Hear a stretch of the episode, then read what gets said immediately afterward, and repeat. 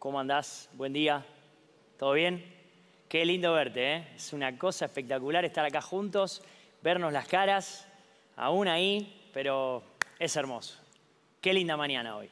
Y recién el, el videíto ya, ya te da un spoil de, un poquito de por dónde vamos a andar esta mañana. Y quería invitarte a que juntos le demos permiso a que la palabra del Señor trate con nosotros, con tu corazón, con mi corazón, con, con- con lo que involucra que nos dejemos tratar por el Señor y volver a casa y tener ahí algún ser querido.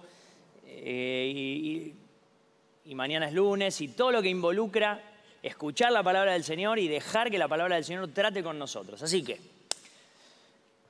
estoy haciendo un poquito de memoria y nosotros venimos dedicando varios fines de semana a un texto en particular que está en el Evangelio de Mateo, que vos ya seguro, pero seguro, ¿eh? estoy descontando que lo habrás leído, te habrás memorizado un par y habrás hecho también en tu casa, en tu parte, eh, la compañía, ¿no? Que, de lo que el Señor está hablando con vos. Y venimos dedicando, hoy voy a cerrar, vamos a cerrar esta serie que se llama Huéspedes Molestos, que después volvemos al tema del título, pero es el quinto domingo que vamos a dedicar a este tema. Y si haces un poco de memoria, a- antes de que arranquen los encuentros presenciales, ocho para atrás, le dedicamos a hablar un domingo por bienaventuranza.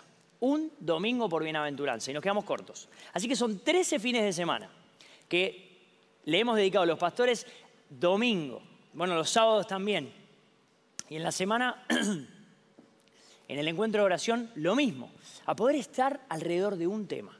Y a poder encontrar luz de Dios en su palabra para nuestra vida. ¿Qué tendrá de importante que le hemos dedicado tanto tiempo y aún así nos quedamos cortos? Quiero, por ejemplo, invitarte a pensar en hermanos nuestros que en el principio de la historia convivieron con el Sermón del Monte como, como, su, como la palabra del Señor Jesús para ellos. Vos sabés que mucho antes que estuviera la Biblia, eh, compilada y con el canon cerrado, hermanos nuestros discípulos del Señor Jesús, convivieron con el Sermón del Monte como la palabra guía, como la palabra inspiradora del Señor Jesús para ellos. Antes del Señor Jesús, las personas tenían la historia, la historia hebrea, tenían la ley judía, tenían la ley y los profetas, lo que se llamaba antiguamente la Biblia hebrea. No tenían lo que nosotros hoy tenemos, no tenían acceso al Evangelio, ya no, estaba consumado. Y me da mucha alegría, mucho gozo pensar que esta palabra del Señor Jesús en el Sermón del Monte ha sido de inspiración y ha sido de edificación de la fe para tantos hermanos nuestros en el principio de la historia, que no tenían la Biblia, no la tenían completa. Sin embargo, su fe prevaleció.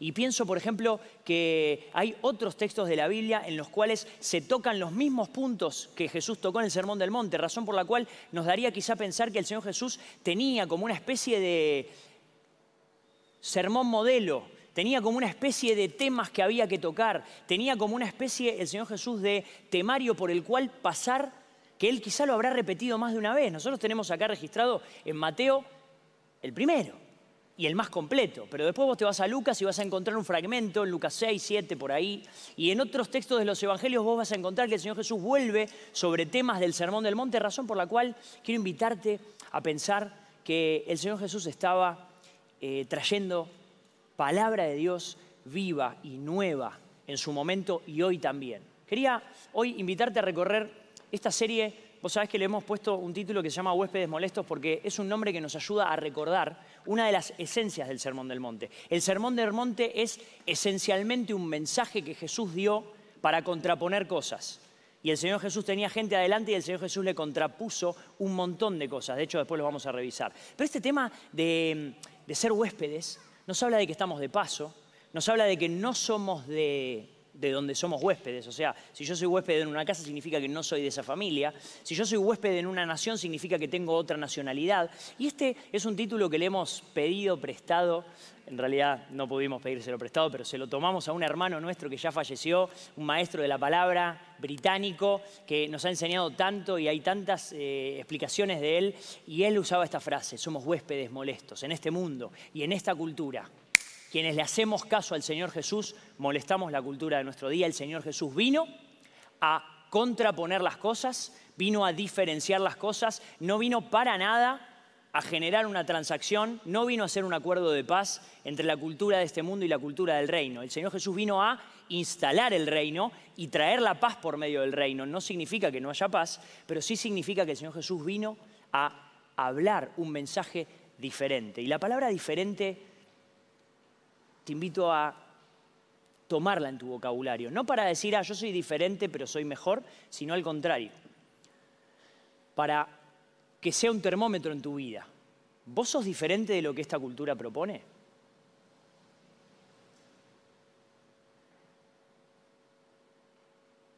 Cuando vos te mirás a vos mismo en relación a una persona que no conoce al Señor, ¿vos sos distinto? ¿Vos sos distinta? No estoy hablando ni del aspecto físico, ni del trabajo, no estoy diciendo que hay que dejar de usar un auto, no, no estoy hablando de nada, nada de lo que se pueda ver. Te estoy hablando de adentro, del corazón. Porque una de las cosas que queda claro de manifiesto es que no solamente el Señor Jesús vino a presentar algo nuevo, no solamente el Señor Jesús vino a inaugurar algo nuevo para el mundo, sino que ese algo nuevo era algo contracultural. En el Sermón del Monte, hace este ejercicio, léelo de punta a punta. Son tres capítulos de Mateo, Mateo 5, 6 y 7. Son 110, 112 versículos. Léelos de punta a punta y te vas a dar cuenta que el Señor Jesús estaba inaugurando la llegada del reino de los cielos a la tierra en su presencia corporal, estaba inaugurando algo nuevo para el mundo sin distinción de personas, sin distinción de raza, sin distinción de etnia, sin distinción de estatus social. El Señor Jesús estaba inaugurando algo para todo el mundo, pero algo que era contracultural. Porque si vos lo lees, te vas a dar cuenta que el Señor Jesús empieza como a decir, acá se hace esto, pero vamos a hacer esto ustedes escucharon esto, pero ahora esto. El Señor Jesús empieza a contraponer y empieza a presentar una fe viva, una fe, una fe que camina la, vida de una manera dicotómica. ¿Y qué quiero decir con esto? El Señor Jesús a lo largo del Sermón del Monte, puedes hacer también este ejercicio, presenta un montón de veces dos opciones. ¿Es esto o es esto? ¿Es acá o es acá? El Señor Jesús presenta un montón de veces acá o acá. El Señor Jesús utiliza un montón de imágenes, un montón de eh, explicaciones, utiliza parábolas, utiliza ejemplos de la vida práctica, utiliza comparaciones para qué? Con el fin de que sus oyentes entiendan que el Señor Jesús no solo venía a inaugurar algo nuevo, no solo venía a, presentar el reino, sino que además ese reino era algo diferente, era una contracultura. El Señor Jesús habla de la sal y de la tierra, no son lo mismo, son diferentes. El Señor Jesús habla de la luz y habla del mundo. El Señor Jesús habla de la hipocresía y de la realidad. Hace el ejercicio. El Señor Jesús habla de hacer tesoros en la tierra o hacer tesoros en el cielo. El Señor Jesús empieza a hablar acerca del árbol bueno y da frutos buenos y el malo da frutos malos. Y en todo momento presenta dos opciones. Y lo tuvimos al pastor hace poco contándonos acerca de la puerta estrecha y la puerta ancha, el camino estrecho y el camino ancho. Y diciendo que el Señor Jesús no, no ve a la sociedad pluralista y dice, ustedes tienen 25 caminos para elegir. No, el Señor Jesús dice, este es el camino que yo propongo y todos los demás son esto. Es decir, acá o acá. Y yo quería en esta mañana que juntos podamos cerrar, porque falta el tiempo en realidad para abordar más profundamente el Sermón del Monte, pero ya el fin de semana que viene vamos a avanzar y vamos a entrar en las enseñanzas del Señor Jesús de otra faceta y otra manera que ya te vas a enterar. Pero hoy, para cerrar, quería ir a la última comparación que el Señor Jesús hizo en el Sermón del Monte. El Señor Jesús al final de su sermón, como para, como para pasarse ya de pesado con el tema de las comparaciones una u otra, el Señor Jesús usó para rematar el sermón un ejemplo que era dicotómico, acá o acá. Y el Señor Jesús se valió de un ejemplo en cuanto a la construcción, por eso viste el video que vimos recién, para hablar acerca de dos tipos de constructores. Misma construcción, mismo escenario, pero dos actitudes distintas a la hora de construir. Y es eso lo que esta mañana quiero que caminemos juntos. Ah, otra cosa que deja de manifiesto el Sermón del Monte es que el Señor Jesús es el mejor maestro habido y por haber de la palabra de Dios. En el primer sermón, vos escucha esto, ¿eh?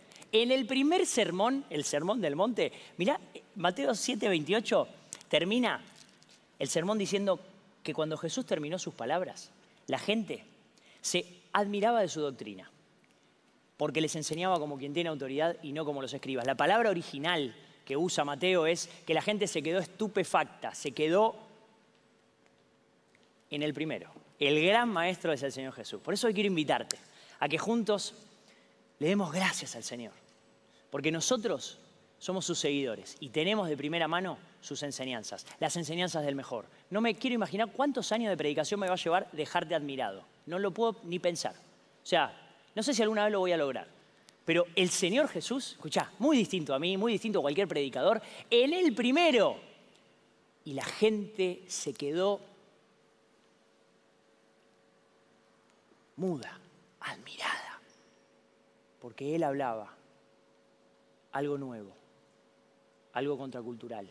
Pero el Señor Jesús tenía esa capacidad ejemplar como maestro de combinar empatía, una profunda empatía con la gente, una profunda empatía con el equivocado, una profunda empatía con el que estaba mal, pero no por eso dejar de ser profundo en la confrontación de la verdad. Un maestro, un maestro excepcional. ¿Quién puede hablar así? Solo el Señor Jesús. Un maestro que combinaba sencillez, la sencillez del Señor Jesús, pero a la vez autoridad. Nadie le iba a decir al Señor Jesús que por estar con los pies en sandalias sucio no podía hablar como hablaba. Nadie le iba a decir al Señor Jesús eso. Era una mezcla espectacular de sencillez y de autoridad que el Señor Jesús enseñaba y la gente se quedaba admirada. Quiero ir al texto de esta mañana y quiero invitarte a que juntos leamos un texto que probablemente lo conoces, está en 724, y lo vamos a leer y luego vamos a poder compartir dos o tres líneas de lo que nos deja este texto para tu edificación y para la mía, para la edificación de tu fe. Y aún estoy pensando que acá, si hay preadolescentes, que, que aprovechen a aprenderse este texto de memoria, que es recontra clave este texto para la hora de crecer y tomar buenas decisiones, o adolescentes, o chicos chicos. Dice el texto de Mateo 7:24, cualquiera pues que me oye estas palabras y las hace, le compararé a un hombre prudente que edificó su casa sobre la roca. Descendió lluvia y vinieron ríos y soplaron vientos y golpearon contra aquella casa y no cayó porque estaba fundada sobre la roca. Pero cualquiera que me oye estas palabras y no las hace, le compararé a un hombre insensato que edificó su casa sobre la arena. Descendió lluvia, vinieron ríos, soplaron vientos y dieron con ímpetu contra aquella casa y se cayó y fue grande su ruina. Estos son, estos son los tres textos de esta mañana, con los cuales el Señor cierra el sermón y con los cuales nosotros cerraremos esta serie para invitarnos juntos a decir, ¿dónde estamos edificando? ¿Dónde estás edificando? ¿Dónde estoy edificando? Vos sabés que el Señor Jesús presenta una dicotomía entre un constructor sabio o prudente y un constructor insensato o tonto. El Señor Jesús presenta una dicotomía. No hay diferencia en los ladrillos, no, no es diferente la pala que usa, no hay diferencia en la construcción. Igual después podemos hablar de que puede haber diferencias en la construcción, pero no hay diferencia en el escenario porque la misma tormenta que afectó a uno afectó al otro. Lo que hay es una diferencia en dónde? En el cimiento. Hay una diferencia en la base. Hay una diferencia donde nadie ve. Hay una diferencia, qué hermosa casa, pero no se ve lo que hay abajo. Hay una diferencia ahí. Y yo quiero invitarte hoy a que juntos saquemos dos o tres conclusiones. La primera, la mirada que Dios tiene sobre una persona, la mirada que Dios tiene sobre la gente en ese momento ahí sentada delante de Jesús y la mirada que Dios tiene sobre nosotros hoy, sobre el mundo, es una mirada de que la vida es una construcción. La vida va, la vida corre. Hay etapas, hay momentos, hay situaciones, hay días, hay noches, hay distintos climas. Es una construcción, la vida es un proceso, la vida va. Y vamos tomando decisiones y vamos creciendo y crecen los nenes y crecen los grandes y vamos pasando por distintos momentos y por distintas situaciones. La vida es una construcción. Bueno, nosotros por años hemos escuchado a nuestros pastores enseñarnos, somos obras en construcción. O sea, ¿cuántos escucharon eso? Soy una obra en construcción. Qué lindo, gracias Señor. Y qué bueno porque hasta Pablo nos llega a decir la obra que Dios empezó en tu vida. Él no la va a abandonar. Filipenses 1.6, la va a perfeccionar hasta el día de Jesucristo. La vida es una construcción y hermano, bienvenido. Bienvenido a las etapas de la vida. Bienvenido al crecimiento que supone tomar decisiones en la fe. Bienvenido a la mirada tuya y a la mirada de misericordia para el otro, de que estamos en construcción. Bienvenida a la mirada de los discípulos que compartían ahí, que se miraron y empezaron a decir, ay, yo como constructor vengo mal. Y empezaron a mirar al otro y se empezaron a mirar y dijeron, uy, no nos empecemos a, a criticar entre nosotros porque perdemos todos. Bueno, bienvenida esa mirada, hermano, estamos en construcción. La vida es una construcción, Dios nos ve así y Dios está interesado en equiparnos para poder construir bien, pero hay una diferencia que es de arranque, hay una diferencia que es desde el principio y la tenemos que entender claramente. El Señor Jesús presenta dos alternativas, presenta dos maneras, presenta dos caminos y una es una edificación sensata, sabia y la otra es una edificación tonta. La otra es una edificación equivocada. Una es una edificación profunda en la roca y la otra es una edificación rápida y cómoda. Vamos a ver cómo está el suelo y vamos, tira, tira ahí, dale, tira cemento ahí, dale, dale, vamos. ¿Quién de nosotros haría eso? Hasta llego a pensar qué tonto el ejemplo que puso el Señor Jesús, pero, pero qué cierto que es. ¿Quién de nosotros construiría una casa en el médano de... ¿Quién lo haría? Sin embargo, compartimos nosotros la vida y muchas veces nos hemos visto a nosotros tomar decisiones así facilitas, sin mucho... Eso no tiene un buen futuro. Pero hay una cosa en común que es que los dos escucharon la palabra del Señor Jesús. El punto en común, el punto de encuentro es que Jesús dice, hay uno que oye mi palabra y la hace, y hay uno que oye mi palabra y no la hace. El punto de encuentro es la palabra de Jesús. Y por eso quiero llamarte la atención y decirte, no te dejes engañar. La palabra del Señor Jesús es nuestro factor de crecimiento. La palabra del Señor Jesús es la que mueve tu fe. Es la palabra del Señor Jesús la que hace crecer nuestra fe. No te dejes engañar por nada ni por nadie, ni por ninguna tendencia de este día. Nada va a hacer crecer tu fe sino es la palabra viva de Jesús. Jesús se propuso como la roca, Él es la roca, Él es el único que tiene méritos suficientes para garantizarnos ser la roca. Ningún otro predicador lo va a poder hacer, ningún otro movimiento lo va a poder hacer, ninguna canción va a poder edificar tu fe como lo hace la palabra viva de Jesús. ¿Estás de acuerdo con eso? Amén, claro que sí, porque sé que estoy hablando con personas que quieren edificar sobre la roca. Y es la palabra de Jesús la que nosotros debemos recibir y hacer, o en su defecto hay personas que la reciben y no la hacen. Hay otra diferencia, que ya te la conté, que es la del cimiento, pero hay una diferencia en la persona. Y quería hacerte simplemente este repasito. Familia de palabras. Prudente, es una persona cauta, una persona sobria, es una persona inteligente, es una persona que calcula los costos, es una persona astuta, es una persona que tiene templanza. Todas cualidades que valoramos en una, en una, en una persona y hasta quisiéramos tener. Y familia de palabras de una persona que Jesús, que Jesús denominó insensata o tonta, necia, falta de sentido, falta de conocimiento o ignorancia, terquedad de corazón. ¿No te viste a vos terco algunas veces? Yo sí. ¿No te viste diciendo, no, pero yo tengo razón, ¿eh? ¿No te viste terco? Bueno, ahí te quiero invitar a salir. Ahí no hay, ahí no hay, ahí no, hay futuro de que la construcción se, se mantenga en pie. El Señor Jesús nos está invitando a ir por un camino donde nuestro principal objetivo sea escuchar su palabra y obedecerla. Sea afianzarnos en la vocación de vida que hemos tomado. Vos y yo hemos elegido una vocación de vida, hemos elegido seguir a Jesús. Y si estás acá y todavía no elegiste seguir a Jesús, quizá esta sea tu mañana porque el Señor Jesús nos está invitando a ser sus discípulos y a tomar su palabra como el factor que cambia la vida. El que oye mi palabra y la hace le voy a considerar un hombre prudente. El que cambia su manera de vivir por oír mi palabra y la pone al top, ese va a ser una persona inteligente. El Señor Jesús es la roca.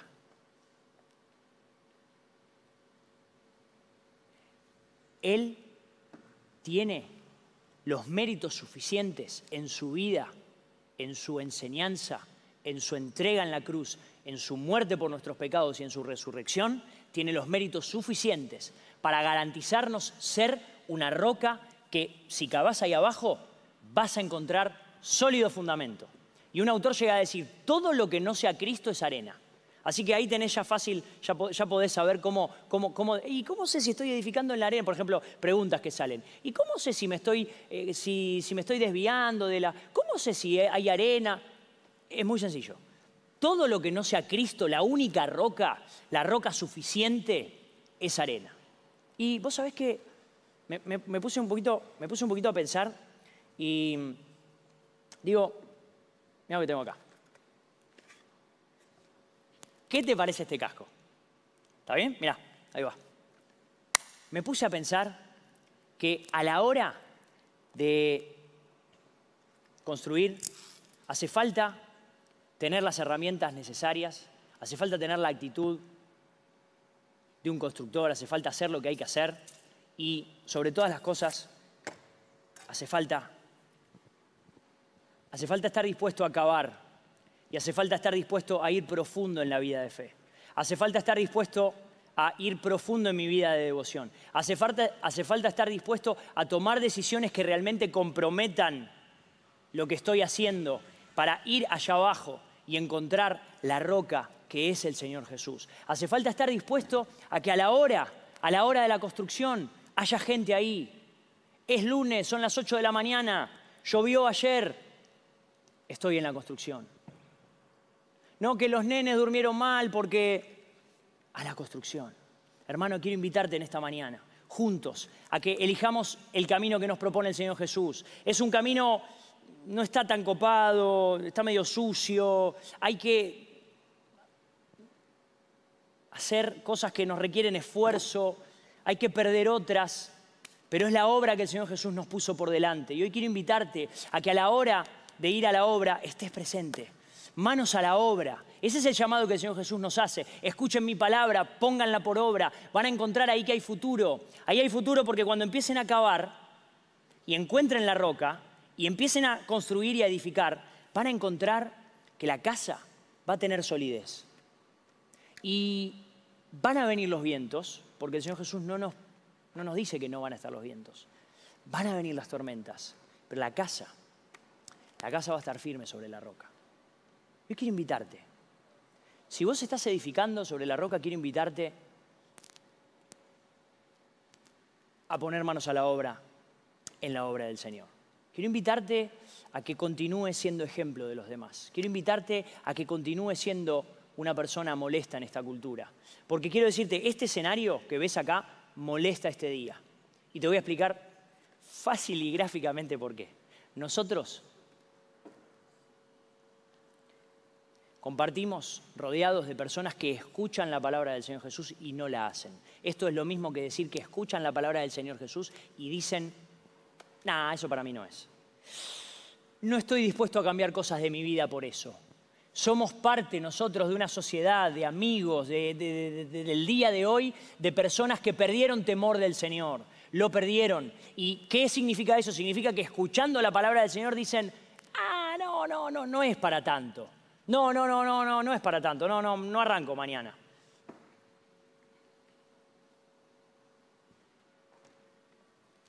Es así. Es por streaming la cosa. Se sientan en el sillón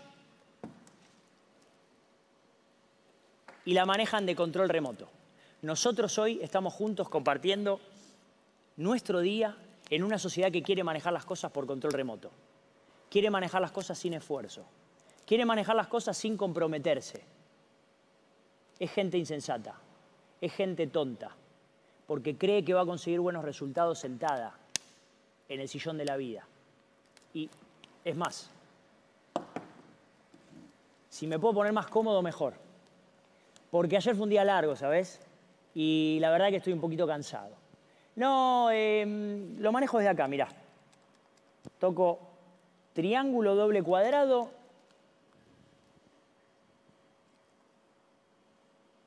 Mami, ¿me traes? Papi, no quiero incomodar a nadie, pero yo también lo he hecho, ¿eh? quiero, quiero aclarar por las dudas. Pero entendeme, entendeme lo, que quiero, lo, que, lo que quiero graficar. Esta es la sociedad de nuestro día. Y va para peor, va para más comodidad. ¿Y sabes qué? El nene ese que le dice mami desde el sillón, tráeme la chocolatada, crece, crece y continúa su vida donde mando. Y a los 15 años, no, la maneja por acá. No, no, eh, no, no, no, no, por YouTube. Lo, puedo ver por YouTube. ¿Y qué hace? Crece y no toma decisiones. Está sentado tranquilo, cómodo. Está edificando. Pero hay una cosa peor, que es que se acostumbró tanto a hablarle a la mamá sí o al papá sí, Y ahora salgo de los videojuegos, me estás entendiendo el ejemplo que doy. No me quiero poner a ningún preadolescente de, enemigo. Se acostumbró tanto a manejar las, las cosas on demand que ahora, ¿sabes qué hace? Le habla a Dios on demand. Y a Dios le dice desde el sillón, ayúdame a edificar, tenemos que construir y cree que el llamado del Señor Jesús no está vigente. ¿Sabes lo que hace? Escucha la palabra y no la pone por práctica. Escuchó la palabra del Señor Jesús y en vez de decir, ah, tengo que agarrar la pala, tengo que agarrar el casco, me tengo que poner el chaleco y a trabajar. Mar adentro, profundo en la fe, profundo en su carácter, profundo en sus decisiones. No, no, no, se sienta ahí y la maneja de taquito. Y ahora te pregunto, ¿a vos no te pasó? Porque a mí sí. La comodidad de este día nos llama, nos llama a gritos. La cultura on demand nos llama a gritos. Y quiero invitarte a que seamos juntos discípulos del Señor Jesús. Discípulos que oyen la palabra y la ponen en práctica. No, pero ¿qué? ¿No se puede jugar a la PlayStation, Alfie? No estoy hablando de eso. ¿Me estás entendiendo? Y quiero decirte así, contemos juntos, hablemos de la palabra del Señor Jesús, que nuestros hijos nos escuchen. Escribamos una historia de la cual le podamos decir a nuestros hijos orgullosamente que hemos cavado mar adentro, o cavado profundo y hemos ido mar adentro. Escribamos juntos una historia, llamemos manos a la obra, el pueblo del Señor hoy tiene trabajo por hacer. Y ahora puedo hablarte de la devoción privada, anda profundo. Y también te puedo hablar manos a la obra en la vida de la comunidad de fe. ¿Cómo vamos a poner, cómo vamos a demostrar lo que estamos aprendiendo si no es sirviendo juntos al Señor? Creo que entendiste el ejemplo y te lo puedes llevar, porque a mí me ha servido y me sirve al día de hoy, pero quisiera terminar diciéndote que las tormentas de la vida llegan y llegan para todos. La pandemia llegó para todos, para los que, para los que son, eh, son prudentes y para los que no. La pandemia no, pasó por alto al cristianismo. No, no, los cristianos están, Dios los cuida. No, no, sí, Dios nos cuida. Pero las tormentas llegaron igual. Y las crisis de la vida llegan igual.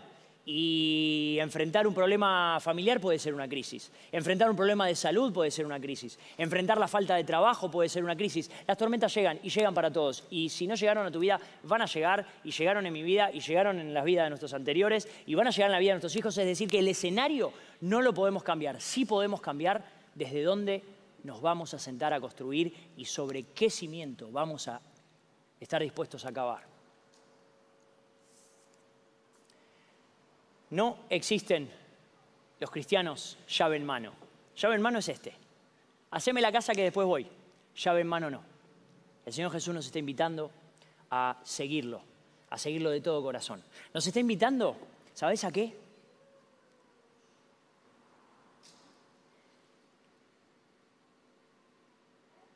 Porque hoy molesta, molesta que yo agarre la pala. Yo soy un huésped molesto y espero que vos lo seas también. A mis amigos les molesta que yo esté acá. Les molesta que yo construya de esta manera. A los amigos de mis hijos también, porque a mis hijos le hacen propuestas de ahí. Y les molesta cuando en casa hacemos otra cosa. Y a vos te pasa igual. En las decisiones, en la administración del tiempo, en la administración de la sexualidad, en la administración de los recursos. Somos invitados todo el tiempo por esta cultura ahí, al sillón y mientras más cómodo mejor. Pero nosotros estamos acá para pagar el costo de seguir a Jesús y para ser huéspedes que dejen ver y dejen brillar su luz. Creados para brillar, ¿te acordás? Así alumbre vuestra luz delante de los hombres para que vean su diferencia, para que vean lo que están dispuestos a hacer, que los demás pasen a la hora de la construcción, que pasen por la obra y los vean dispuestos a lo que están dispuestos y que cuando vean brillar, glorifiquen a su Padre que está en los cielos. Quiero decirte que ese día había ahí sentado delante de la, presencia del Señor Jesús algunos discípulos, mejor dicho todos, Y esos discípulos continuaron construyendo su vida y continuaron caminando con el Señor y su vida cambió totalmente, su agenda cambió completamente, la manera en la que miraban el mundo cambió, la manera en la que miraban la religión cambió, la manera en la que trataban a sus pares cambió, la manera en la que vivieron cambió y la manera en la que murieron también cambió. La palabra del Señor Jesús fue suficientemente profunda, fue suficientemente roca, fue suficientemente sólida como para que las personas que estaban ahí edifiquen su vida y en los momentos de máxima tormenta pudieran mantener su casa en pie. Te estoy hablando de los discípulos del Señor Jesús.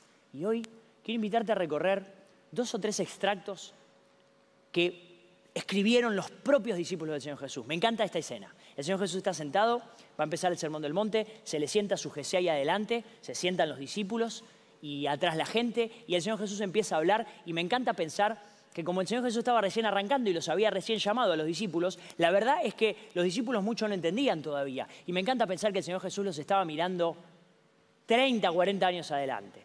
Me encanta pensar que el Señor Jesús los estaba mirando con una ilusión, ¿sabes? Los estaba mirando y estaba diciendo, este, este no va a quedar así. Y este, este que tengo adelante no va a quedar así. Me encanta, me encanta verlo al Señor Jesús amando hasta el fin a los discípulos. Me encanta verlo al Señor Jesús viendo a sus discípulos bogar mar adentro. Me encanta verlo a Jesús diciéndole a los discípulos, ustedes, ustedes no saben lo que su vida va a cambiar. No saben lo que va a pasar cuando agarren la pala y empiecen a ir profundo. Me encanta pensar eso. Al final de la historia tenemos las cartas pastorales de los discípulos para ver qué tenían para decir los que terminaron sus días dando su vida por el Señor. Sabes que hace unos años en casa tomamos una decisión que fue, si nosotros vamos a ser seguidores de Jesús, necesitamos aprender de los mejores. El Señor Jesús es el maestro, es el mejor, su palabra es la que da vida, pero necesitamos aprender de los mejores, de los que hayan estado ahí con Él. Necesitamos aprender de quienes presencialmente, no a distancia, presencialmente estuvieron con el Señor Jesús. Y hoy quiero invitarte a que juntos cerremos esta serie, regocijándonos en la palabra y dándole permiso a que la palabra de Dios entre a nuestra vida hasta tocar lo más profundo de nuestro corazón. Vos no sabés y yo no sé lo que nuestra vida puede cambiar si le dejamos a la palabra del Señor dar, dar con la profundidad que tiene que dar y bogar mar adentro en nuestra vida. Juan, Juan es uno de los que estaba ahí sentado cuando el Señor Jesús terminó el sermón del monte y dijo lo que dijo. Juan es uno de los que tomó en serio la palabra del Señor Jesús. Juan, cuando pasó y terminó la historia, Juan fue el, se, cree la historia, que él fue el último de los discípulos, él quedó solo. Todos los demás habían muerto, mártires, y él era el último. Y Juan, Juan está terminando sus días y él tiene algo para decir. Y yo te pregunto, ¿no tendrá Juan una voz autorizada, inspirada por el Espíritu para confrontarme, para confrontarte y para invitarte agarrar la pala y a ponerte el casco? ¿No tendrá Juan? Juan termina sus días escribiendo así, en 1 Juan capítulo 5, versículo 13. Estas cosas les he escrito a ustedes que creen en el nombre del Hijo de Dios, para que sepan que tienen vida eterna y para que crean en el nombre del Hijo de Dios. Sabemos que todo aquel que ha nacido de Dios no practica el pecado, pues aquel que fue engendrado por Dios le guarda y el maligno no le toca. ¡Wow! Palabras profundas. Sabemos que somos de Dios y el mundo entero está bajo el maligno, pero sabemos que el Hijo de Dios ha venido y nos ha dado entendimiento para conocer al que es verdadero y estamos en el verdadero en su Hijo Jesucristo háblame de roca. Y esta, y este es el verdadero Dios y la vida eterna. Juan, Juan nos puede hablar de roca como nadie. Juan puede decirnos, vale la pena edificar sobre la roca, vale la pena el esfuerzo, vale la pena la diligencia, vale la pena negarse a uno mismo, vale la pena cambiar la agenda, vale la pena cambiar el orden de las, de las cosas que hago en casa, vale la pena aprender a decir que no, vale la pena administrar el dinero de una u otra manera, vale la pena mantenerse puro, vale la pena. Juan estaba diciéndonos, conocemos al verdadero y estamos en el verdadero. Y estoy a punto de dar mi vida por el Señor Jesús y te digo una cosa, estoy firme en la roca. La roca tiene solidez y méritos suficientes. La roca es Cristo, la roca me mantiene, que venga la tormenta que venga. Y también estoy pensando que entre los discípulos del Señor Jesús no dice el texto que Pablo estaba ahí. Pero Pablo es contemporáneo, quizás estaba entre la gente, quizá no. Pero sí sabemos que Pablo se encontró con el Señor Jesús presencialmente camino a Damasco. Y Pablo, Pablo también termina sus días y tiene algo para decir. Pablo está preso, está por recibir una sentencia, tiene una sentencia sobre su cabeza. A Pablo el imperio romano le va a cortar la cabeza. No creo que ninguno de nosotros termine sus días con la cabeza cortada. Pero alguien que vio venir la tormenta como para eso, mira lo que escribe cuando termina sus días en, 2 Timoteo 4. Porque yo ya estoy para ser sacrificado y el tiempo de mi partida está cercano.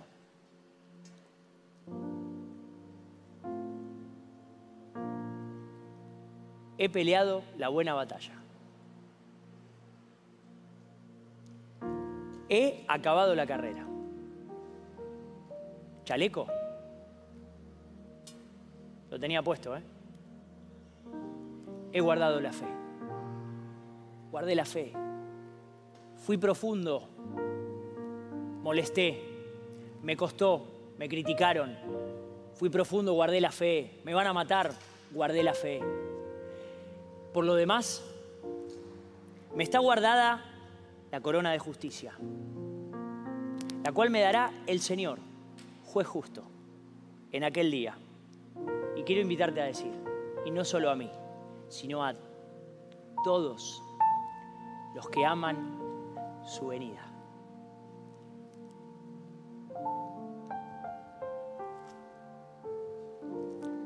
En Romanos 16 Pablo termina con una frase que te invito a guardártela. Esta, esta es una frase que te la podés llevar.